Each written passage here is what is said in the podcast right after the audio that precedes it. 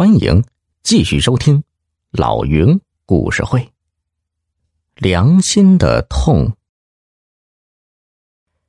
这事儿也赶巧了，要不还真是没有办法对人解释啊。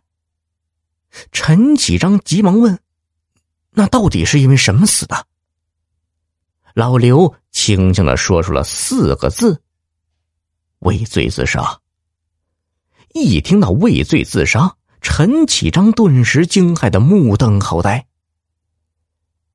唉，其实焕章完全没有必要去寻死啊。我看他如果能主动把钱退了，好好的检讨一下，也许不会追究刑事责任，受个处分也就行了。可是你哥竟然自杀了。那既然这样胆小，当初又何必做呢？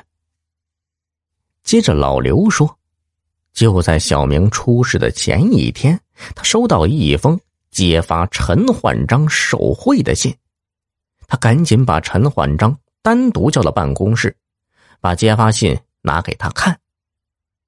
陈焕章看完信后，一句话也没说，但神情则显得紧张不安。”老刘见此情景，感到确有其事，于是让他回去考虑考虑，争取主动把事情了了。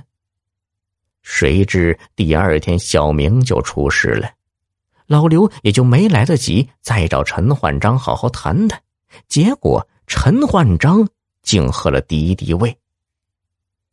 那我哥一共受贿多少？老刘从身上掏出一封信。递给他说：“我把那封信带来了，你自己看吧。”信是本省西甸县马灯厂一个署名群言的人写来的，大意是说陈焕章在替该厂推销产品的过程中啊，接受了该厂不少于五千元的贿赂。看完信，陈启章觉得有点奇怪。哥哥怎么会替一家马灯厂推销产品呢？他把马灯推销给谁呀？于是他问老刘：“老刘，你知道我哥替这个马灯厂把产品推销给谁吗？”“哦，不知道。我刚才不是跟你说了吗？你哥哥看完信后一言不发，我也不便问的太急。现在。”社会上人和人的关系错综复杂，你哥也许有路子。陈启章沉默了。难道我哥是为了这件事畏罪自杀的？